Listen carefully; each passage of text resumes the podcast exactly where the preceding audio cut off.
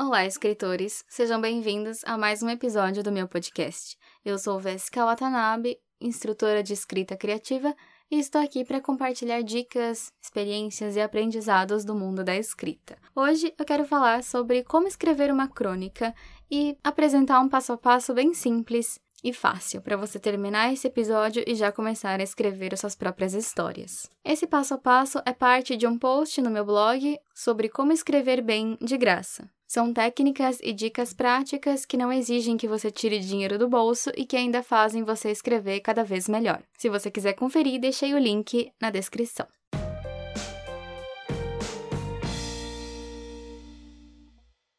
Então, antes de começar, o que é uma crônica? A crônica é um gênero textual caracterizado por narrativas curtas que focam em um ou mais acontecimentos do dia a dia. Como você pode perceber, a crônica é diferente da ficção porque ela fornece espaço suficiente para você expressar suas opiniões pessoais sem precisar construir um personagem que vá narrar a história e também você tem liberdade para escrever sobre a realidade nua e crua. E não só você não precisa construir um personagem que vá narrar a história, como também não há necessidade de construir personagens em si. Em outras palavras, a crônica é um breve relato de algo que aconteceu com você e que despertou a sua vontade de escrever a partir de uma perspectiva pessoal. Então, uma das vantagens de escrever crônicas para treinar a escrita é justamente a facilidade de reunir ideias. Você pode escrever sobre um episódio que aconteceu num restaurante, sobre um episódio que você se lembra quando era criança, sobre algo que você viu na rua, sobre uma cena engraçada na fila do banco, sobre um diálogo esquisito que você escutou no mercado enfim, até as mais simples ideias, até os mais simples acontecimentos, que para a maioria das pessoas não tem significado nenhum, para nós escritores são potenciais ideias. E na crônica você tem liberdade para escrever sobre elas de uma maneira poética e eloquente, mas ao mesmo tempo simples e pessoal. Quando eu era mais nova, assim, adolescente, eu tinha esse hábito de criar blogs. E nesses blogs eu treinava muito a minha escrita a partir de crônicas muito simples, sobre temas muito simples. Eu me lembro de dois agora, de duas crônicas. Na primeira era eu escrevi sobre o assento de um ônibus quando eu morava em São Paulo. Era um assento super confortável, diferente do normal, e eu escrevi sobre isso. E a outra crônica que eu me lembro era sobre um grupo de jovens que reclamava sobre sobre o sol no ponto de ônibus. Então, como legítima paulistana, muitas das histórias aconteciam nos ônibus, né? Mas é só pra a gente ter uma ideia de como realmente as os acontecimentos mais simples e aparentemente irrelevantes podem se tornar é, um combustível para que a gente escreva as nossas histórias e treine a nossa escrita de uma maneira muito mais fácil e acessível do que se dedicar a escrever uma ficção. E quando a gente fala sobre crônicas, nós normalmente estamos falando sobre fatos, é, sobre pessoas que existem, mas isso não quer dizer que você não pode inventar nada, que você não pode misturar um pouco de ficção com a realidade, né? Eu acredito que a partir do momento em que a gente escreve uma crônica e dramatiza certos momentos e certas expressões e falas e episódios, nós já estamos a um passo de escrever uma ficção. Então, na minha opinião, não tem nada, não é um crime querer inventar alguma parte da sua crônica, né? O importante é que ela tenha mesmo essa é, ligação com a realidade, com o dia a dia e que seja breve e simples.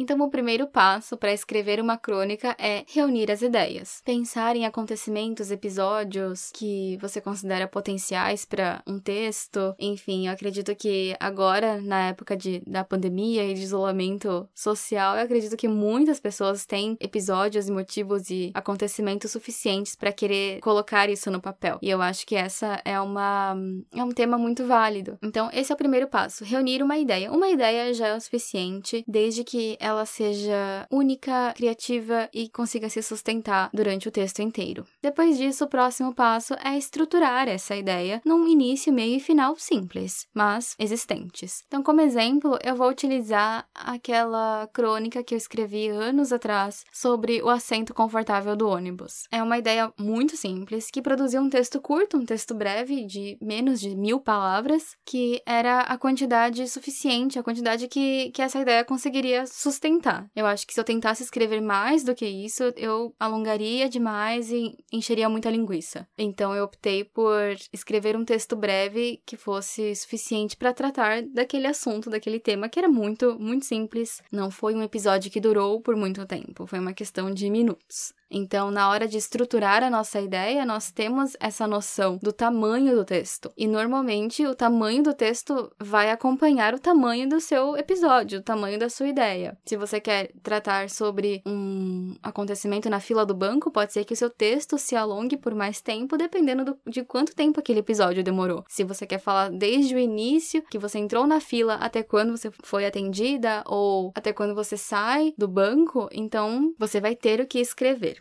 Então, nesse momento de estruturar a ideia, é importante imaginar já como será o início, meio e final, pensando um pouco nos conflitos e nas ações principais de cada ato, né, de cada parte, digamos assim. Então, pegando o exemplo do assento confortável no ônibus, o meu início poderia ser entrando no ônibus após um dia de aula, né, que foi o que aconteceu naquele episódio, e essa seria a minha rápida introdução, né? Não teria muito mais o que falar sobre isso. E a introdução realmente não é uma parte muito que deve ser muito alongada, porque o único, os únicos objetivos da, da introdução são é, apresentar a personagem principal, que será você, geralmente, né, e contextualizar os leitores do tempo e espaço. O fato de apontar que eu estava saindo da aula e que estava no ponto de ônibus e entrei no ônibus já é o suficiente, na minha opinião, para contextualizar os leitores e apresentar a personagem, quem sou eu, o que estava fazendo, o que eu queria fazer, né, o meu objetivo, que era voltar para casa.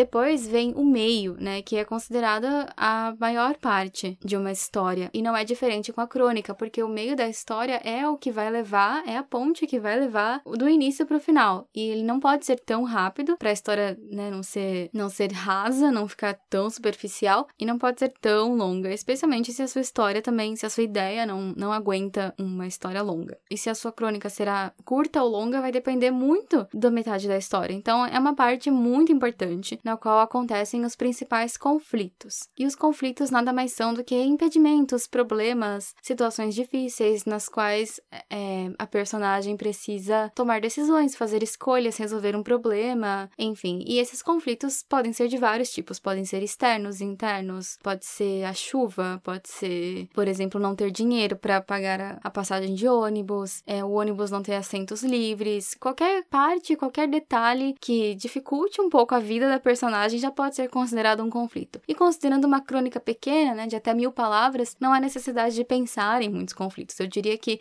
de três a cinco já é o suficiente. Então, no meu exemplo, eu me lembro que a maior parte dos conflitos da metade da história eram internos, porque eu estava saindo da aula, estava muito cansada, estava entediada, não aguentava mais, queria voltar para casa, enfim. E tudo isso aumentou a importância de ter um assento livre no transporte público. E se você mora em São Paulo, você sabe que isso é quase impossível e que o horário de pico é quase um mito, porque praticamente todo horário é horário de pico. E falando sobre aumentar a importância, né, de determinado fato, de determinado evento, evento e ação é importante também para acrescentar mais tensão e mais emoção à sua história. Por exemplo, a crônica, é, a crônica que eu escrevi sobre o assento confortável do ônibus, ele não teria tanto efeito, ele não teria tanta importância se não houvesse esse contraste com o cansaço e com a minha expectativa de que não haveriam assentos livres, de que eu teria que viajar em pé e isso só aumentaria o meu cansaço. Então essa ligação do conflito do cansaço com o acontecimento do assento livre é importante para dar sentido, para dar significado aos seus conflitos e também aos eventos que compõem o enredo. Depois, a última parte da nossa estrutura é o final, que também é tão curta quanto ou até menor do que a parte inicial, do que a introdução. No fim, acontece a resolução, né? E normalmente em crônicas é na parte final que acontece um momento de reflexão, de ponderação sobre o que aconteceu, sobre o episódio que você presenciou, e isso depende do episódio que você teve e também do gênero que você deseja escrever, né? Se foi um episódio engraçado, a sua reflexão, a sua é, é, o seu parecer será cômico, virá acompanhado de frases positivas e engraçadas. Agora, por exemplo, no meu, na minha crônica, a reflexão não foi engraçada, né? Não era uma crônica humorística, mas ainda assim foi uma conclusão positiva, foi uma reflexão, foi um desfecho positivo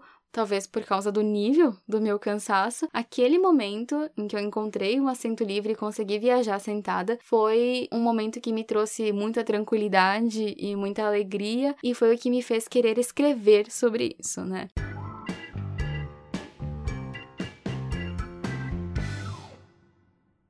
Por mais simples que seja a sua ideia, se você sentiu vontade de escrever sobre isso, então você está diante de uma ideia potencial para se tornar uma história. Talvez não um romance, não um conto, mas quem sabe uma flash fiction, um mini conto ou uma crônica. Então, após essa rápida estruturação em início, meio e final, você já tem tudo o que é necessário para começar a escrever. Para mim, essa é uma das formas mais fáceis de treinar a escrita. É escrevendo sobre nós, sobre o que nós sabemos, sobre o que nós vivemos. Em resumo, escrever uma crônica é uma das formas mais simples e práticas de treinar a escrita com pouco esforço, eu diria. E basicamente, o que você precisa fazer para escrever uma crônica é reunir uma ideia, explorar suas memórias, procurar por episódios ou acontecimentos que te inspirem a escrever e estruturar essa ideia, colocar um início com é, a apresentação do narrador, o que ele está fazendo, qual é seu objetivo, contextualizar os leitores no tempo e espaço, é construir conflitos durante a metade da história, né, que é a ponte que leva do início ao final, e, por fim, na última etapa, não, na última parte da história, colocar uma resolução com o desfecho, mostrando se o objetivo inicial do narrador foi atingido ou não,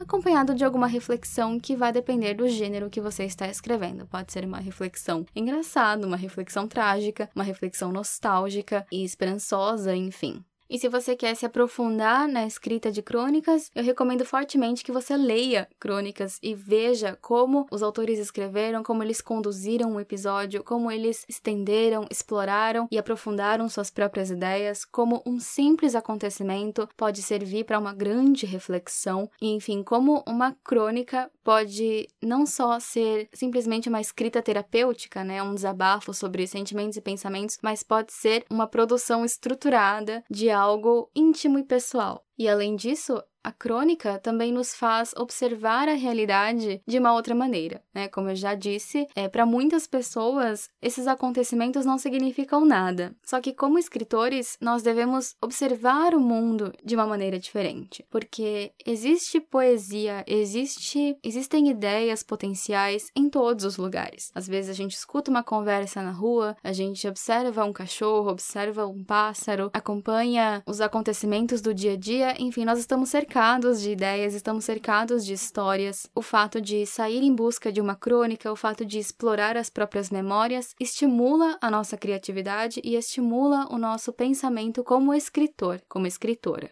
Então é isso. Se você quiser saber mais sobre técnicas e exercícios para escrever cada vez melhor sem gastar nenhum centavo, visite meu post sobre como escrever bem de graça. O link está na descrição e até a próxima semana.